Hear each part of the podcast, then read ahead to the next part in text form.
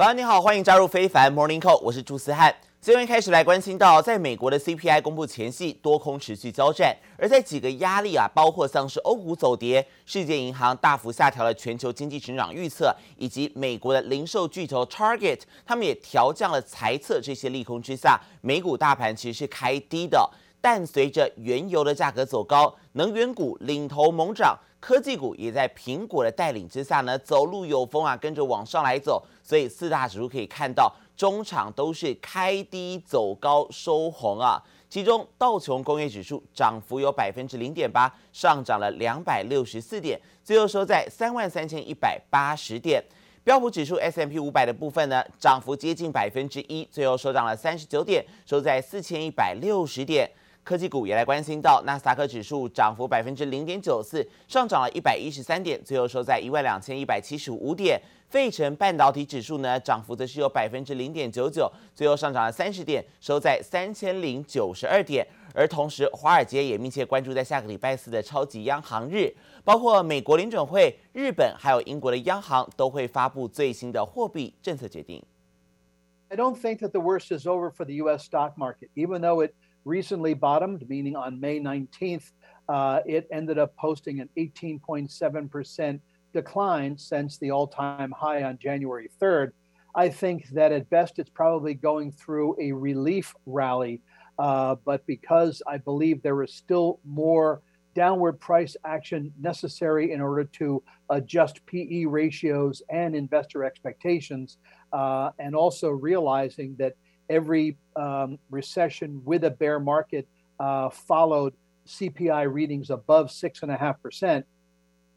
标普十一大板块普遍上扬，能源板块就上涨了百分之三点一四，而另外工业、医疗、健保等也上涨了超过百分之一点一，但是非必需消费板块则下跌了百分之零点三七，是唯一收跌的板块。而同时，苹果的股价上扬百分之一点七，也支撑了科技类股走高。美国财长耶伦最新表示，美国面临令人无法接受的通膨水准，要有适当的财政措施来缓解。还说，高通膨并不是美国才有的问题。We currently face macroeconomic challenges, including unacceptable levels of inflation, as well as the headwinds associated with the disruptions caused by the pandemic's effect on supply chains and the effects of supply side disturbances to oil and food markets resulting from Russia's war in Ukraine. To dampen inflationary pressures without undermining the strength of the labor market, an appropriate budgetary stance is needed to complement monetary policy actions by the Federal Reserve. 目前正值美国国会其中选举的关键时期，共和党人抓住美国通膨超过百分之八的问题来猛打，更怀疑拜登在去年所推出的一点九兆美元纾困案是造成通膨高涨的元凶。而美国财长耶伦七号在参议院听证会上作证，极力维护拜登，把高通膨问题是怪给俄罗斯总统普廷发动了乌俄战争，并且点名汽车市场价格飙高和晶片短缺也都助长了通膨危机。而耶伦更喊话国会，在下一年度的预算方案上，要优先考虑对医疗、住房进行投资。包含改革处方药定价，或者是对清洁能源提供税收抵免，来降低美国国民的支出，并且也表明了要对富人还有大型企业来增税，弥补预算案所需要的支出金额。各国央行想尽办法要来抑制这一只通膨巨兽。不过，外媒就传出了最新他们分析啊，点出三大领域，包括半导体、航运还有化肥的价格，其实都在历史的高点大幅下滑。所以呢，从高点往下来走，意味着全球的通膨可能已经触顶了。而分析师也表示，虽然不能断定通膨问题已经解决，但多少可以消减各国央行的压力。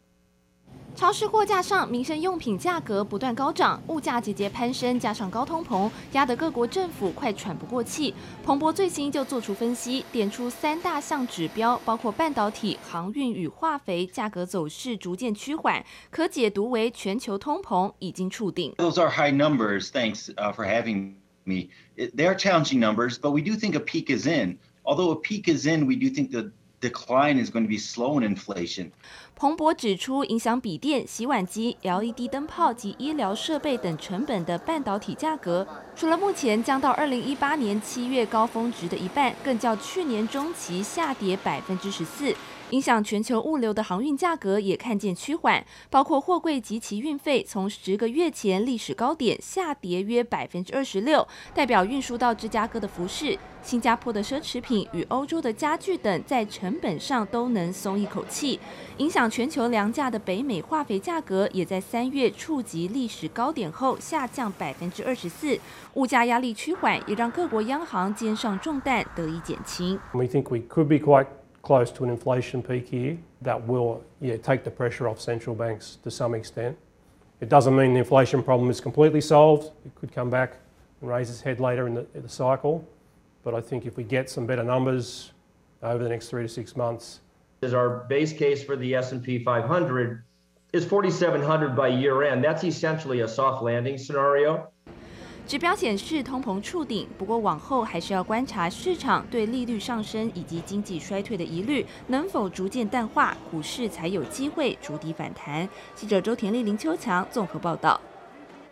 也来关心到，澳洲央行在昨天召开了利率会议，宣布现金利率要调升五十个基点，来到百分之零点八五，写下二十二年来最大的升幅。同时也预告，接下来将会持续紧缩货币政策，要来对抗居高不下的通膨。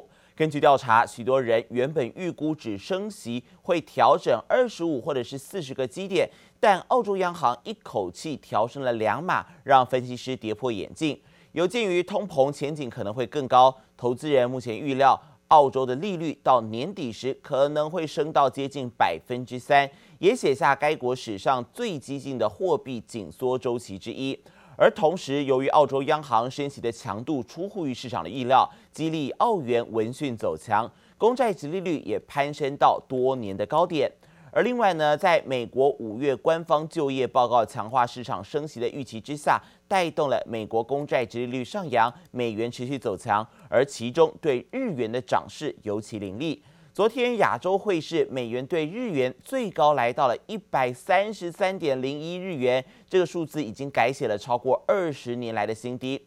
而在美元逼近一百三十三日元改写二十年新低之际呢，日本央行总裁黑田东彦在昨天他也是重申了，如果日元的波动不是太剧烈，那么弱势的日元是有利于日本经济的，并且他也重申日银会维持超宽松货币政策，以支撑刚从疫情复苏的经济。而本月以来，美元对日元已经强升了大约百分之三。而随着美国积极升息，但日本的货币政策持续宽松的影响之下，市场预期美国和日本之间的利差将会持续的扩大。而另外也来关心到哦，世界银行警告呢，全球面经济面临到了停滞性通膨、高通膨还有低成长的情况，甚至会让部分的国家陷入衰退。而世银更在最新全球经济展望报告当中，将今年的全球成长预估调降到百分之二点九，低于一月所预估的百分之四点一。世银是指出，能源还有粮食的价格持续维持高档，再加上全球央行调高了利率，使得全球成长前景蒙上阴影。而最终决定调降全球成长预估，是因为俄罗斯入侵乌克兰，这是先前完全没有预料到的部分。而同时也预期明年的全球经济成长百分之三，形容实质上没有反弹。而世银总裁他也告诉记者，乌俄战争、中国一度实施防疫的风控，还有供应链的中断、停滞性通膨等多重风险叠加之下，对许多国家而言都代表衰退难以避免。而另外，世银将今年美国的成长预估值从百分之三点八调降到百分之二点六。今年中国的成长预估则是由百分之五点二调降到百分之四点三，都是调降的状态。欧盟在昨天正式敲定了所有智慧型手机、还有平板电脑等三 C 产品必须统一充电器的规格，采用 Type C 的充电口，在二零二四年秋季生效。首当其冲的就是苹果 iPhone。苹果曾经抗议有说统一规格充电器会影响到企业的创新，但欧盟认为这样子确实能够减少电子废弃物。而欧盟的新规定出炉，苹果无力回天，外媒预估苹果在明年的 iPhone 十五就有机会改采用 Type C 的接口。How many of these do you have kicking around the house? What if you could whittle down your stockpile by using one charger for all of your devices? 一条是 Type C，一条是 Lightning，各种电器充电规格不统一。欧盟为了解决这种困扰，拍板定案，在二零二四年秋季，各种三 C 产品都必须使用 USB Type C 充电规格。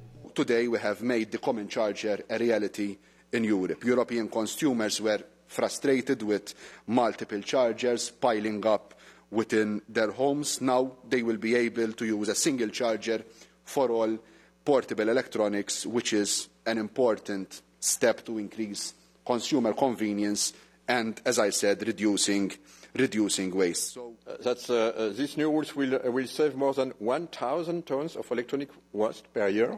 Could you imagine? Just for one regulation? 欧盟打着便利和环保诉求，规定手机、平板电脑到耳机、数位相机等三 C 产品都必须统一采用 Type C 充电孔，只有笔电还有额外四十个月的缓冲期。安卓系统手机多数已采用 Type C 接口，影响相对不大。欧盟新规首当其冲的就是苹果 iPhone。こちらが统一规格とされる USB Type C です。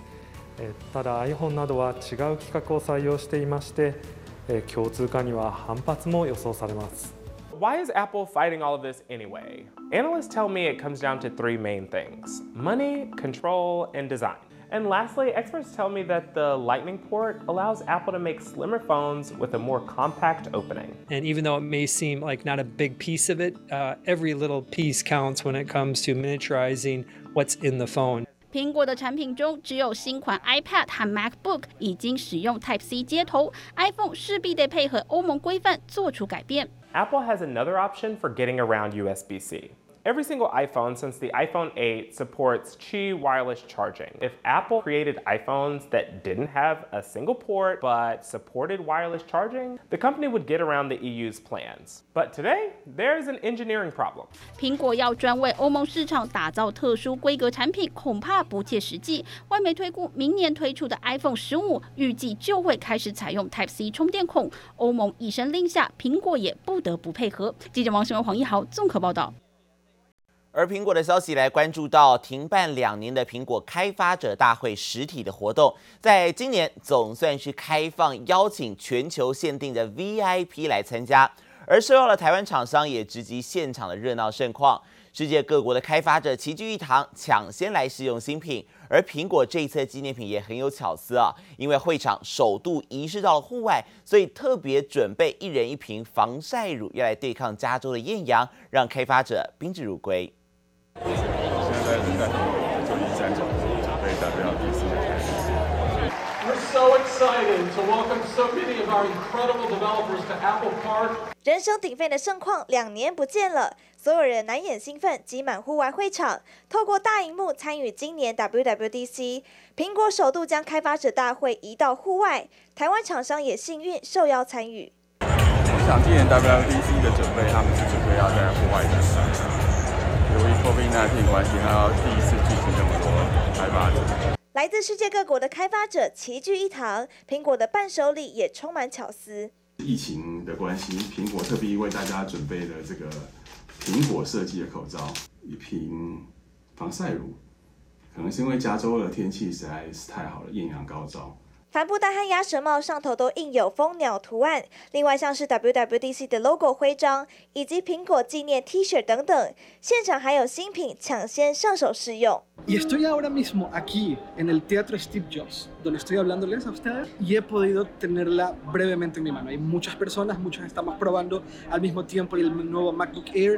苹果暌违两年实体活动，让全世界开发者走出户外，重拾对科技的热情。记者刘志友、林嘉宏综合报道。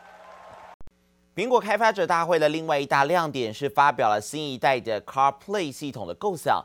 相较于过去主要是连接车上的娱乐系统荧幕，新一代的 CarPlay 它是更是深入与汽车的硬体来相整合，直接具备这个取代仪表板的能力。带您一起来看。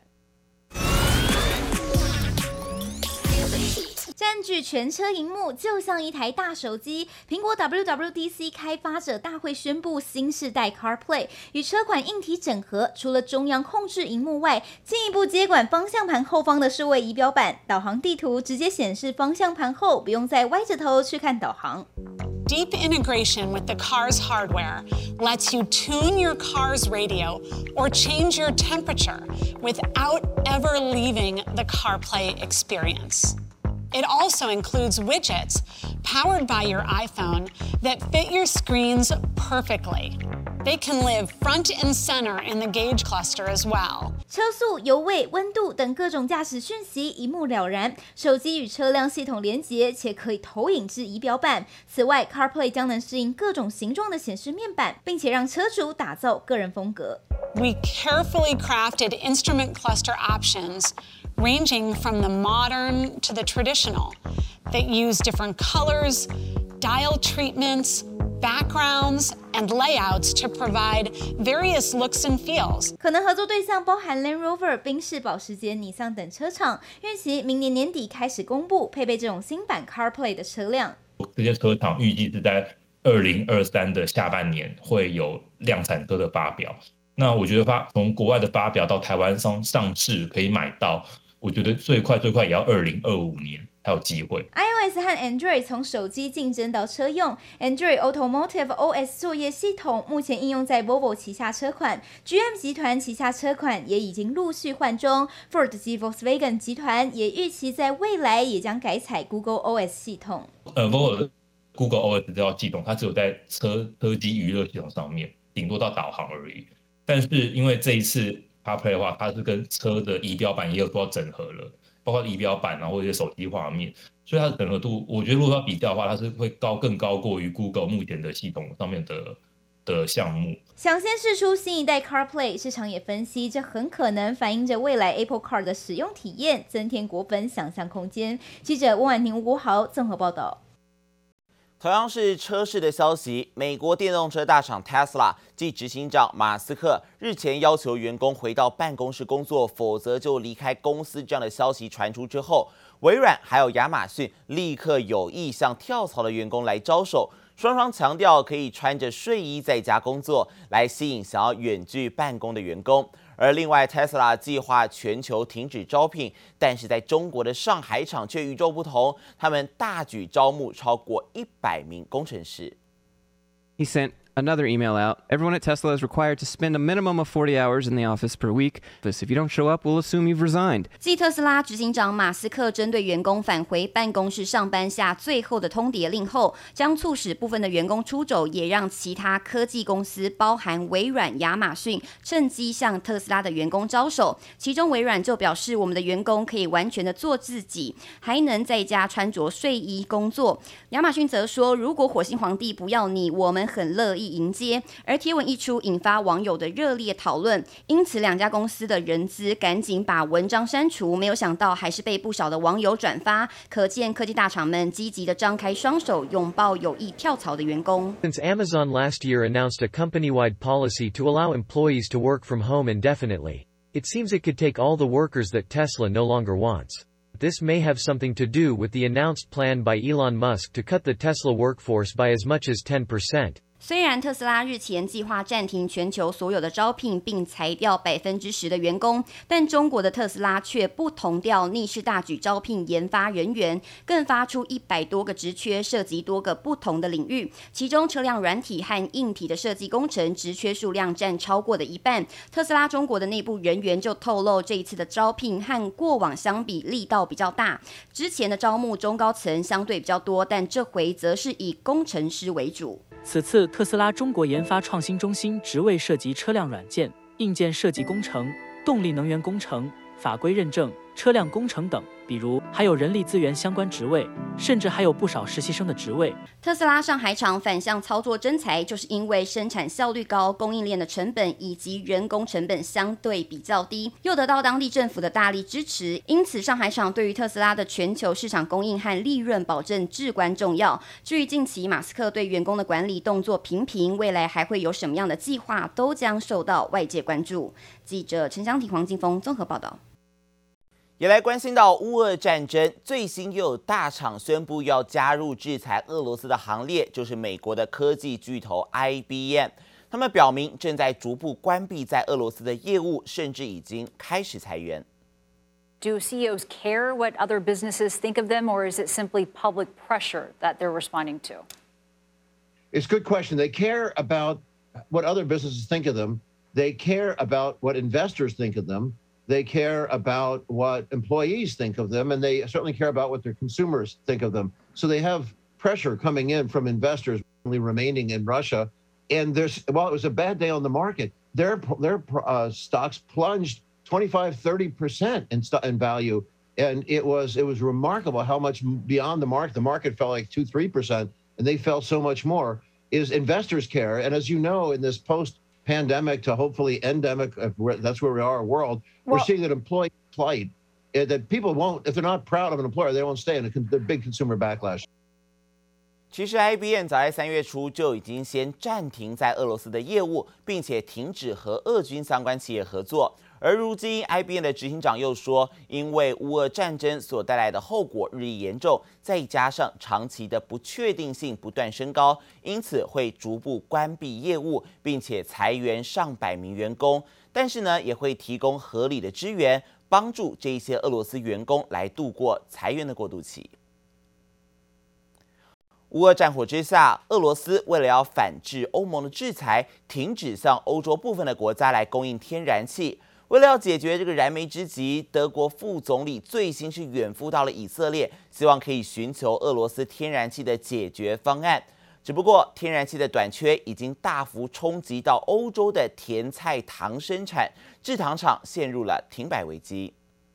制糖厂输送带上摆着一大包白糖，但放眼望去，机器却一动也不动，完全没有在运作。And there are many factories that are 100% depending on gas delivery, so they will not be able to start the campaign, and this means there is no sugar production at all. 全球糖供应有超过三成来自甜菜，德国又是欧盟最大甜菜产地，但甜菜炼糖得需要天然气和煤矿等燃料。如今乌俄战火导致天然气短缺，让德国制糖业大受冲击，已经出现供应危机。Big disaster for the beet growers. And for the sugar industry. 为了尽快摆脱对俄罗斯天然气的依赖，德国副总理兼经济部长远赴以色列寻求替代来源，想重启从以色列输天然气到欧洲的东地中海管线计划。The East Med pipeline, which would go all the way from Israel via Cyprus into Italy, and there's another shorter pipeline which is potentially uh, can be done to go from Israel to Turkey. And then there are two liquefaction projects, either using the Egyptian facilities or doing a floating liquefaction facility in Israel. 以色列终于逮到出口天然气的商机，最近就从新加坡拖来一座大型钻油平台，打算在北边近海开采。问题是这一块刚好跟黎巴嫩爆出领海争议，以色列不顾反对强行开采，传出美国将介入协调。记者王杰、邓巴冠综合报道。